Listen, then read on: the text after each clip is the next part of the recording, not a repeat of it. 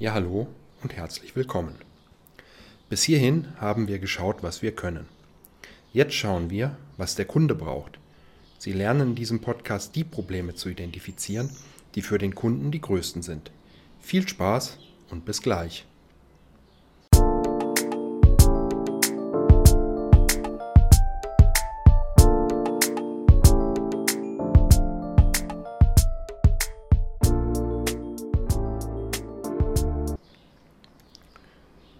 Hallo wieder. Wir wechseln jetzt die Perspektive.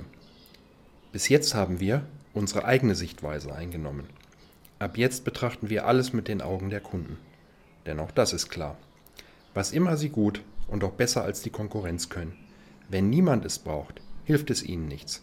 Ohne Nachfrage ist das beste Angebot wertlos. Sie werden in diesem Podcast lernen, wie Sie herausfinden, was die größten Probleme Ihrer Kunden sind und wie Sie Zielgruppen genau beschreiben, die diese Probleme haben und wie Sie so Ihren Kundenavatar erstellen. Wichtig ist, Sie brauchen Nachfrage für Ihr Angebot. Ohne Nachfrage ist selbst das beste Angebot nur brotlose Kunst. Fragen, die wir hier stellen. Welche Zielgruppenprobleme sind Ihnen bekannt? Zum Beispiel aus Reklamationen oder Beschwerden von Kunden. Welche Wünsche haben Ihre Kunden zusätzlich? Welche Zielgruppen verbergen sich generell hinter Ihrem Geschäftsfeld? Welche Märkte kennen Sie? Beschreiben Sie diese. Zielmärkte mit identischen Problemen, mit identischen demografischen Merkmalen, identischer Bildung, identischen Hobbys, identischer Karriere, identischen Werten, Ängsten etc. Wie groß sind diese Märkte? Hier können Sie eine Google-Recherche machen zur Anzahl der Unternehmen in diesem Markt. Dito eignet sich Statista für eine Recherche. Eine Google Keyword Planner Recherche lohnt ebenfalls. Sie bekommen Antworten auch nach dem, was Sie anbieten, gesucht wird und gegebenenfalls wie häufig. Wie viele Wettbewerber gibt es auf diesen Märkten? Auch hier bietet sich eine Google-Recherche an. Bei welcher Zielgruppe können Sie den von ihr empfundenen dringendsten Engpass am sichersten und am schnellsten überwinden? Wo ist Ihr Nutzen am größten? Wo können Sie das Problem besser lösen als Ihr Wettbewerb? Was sind die eigentlichen Motive hinter den Wünschen? Kauft sich zum Beispiel jemand einen teuren Anzug, um dazuzugehören, also als Statussymbol? Weitere Fragen sind, können sich die Kunden ihre Produkte, Dienstleistungen überhaupt leisten? Welche Absatzmittler stehen zwischen ihnen und ihrer Zielgruppe? Wer beeinflusst die Meinungsbildung in ihrer Zielgruppe? Wenn ihre Zielgruppe selbst nicht die Kaufentscheidung trifft, wer dann? Welche sonstigen Zielgruppen stehen zwischen ihnen und ihrem Endkunden? Ein Beispiel auch hier. Mein erstes Unternehmen, Cartridge Center Wiesbaden, liefert alles rund ums Drucken.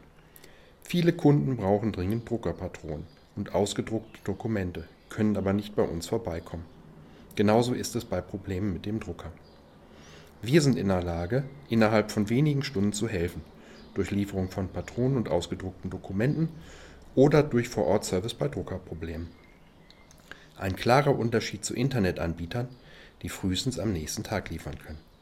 Welche Zielgruppen verbergen sich generell hinter meinem Geschäftsfeld? Welche Märkte kenne ich? Vor allem kleine und mittelständische Unternehmen brauchen einen schnellen Service. Privatkunden manchmal auch, können oft aber auch warten. Oft handelt es sich um kleine Unternehmen, bei denen sich der Chef oder die Sekretärin um das Druckerverbrauchsmaterial kümmern. Einen EDV-Verantwortlichen gibt es nicht. Die Firmen sind dafür zu klein.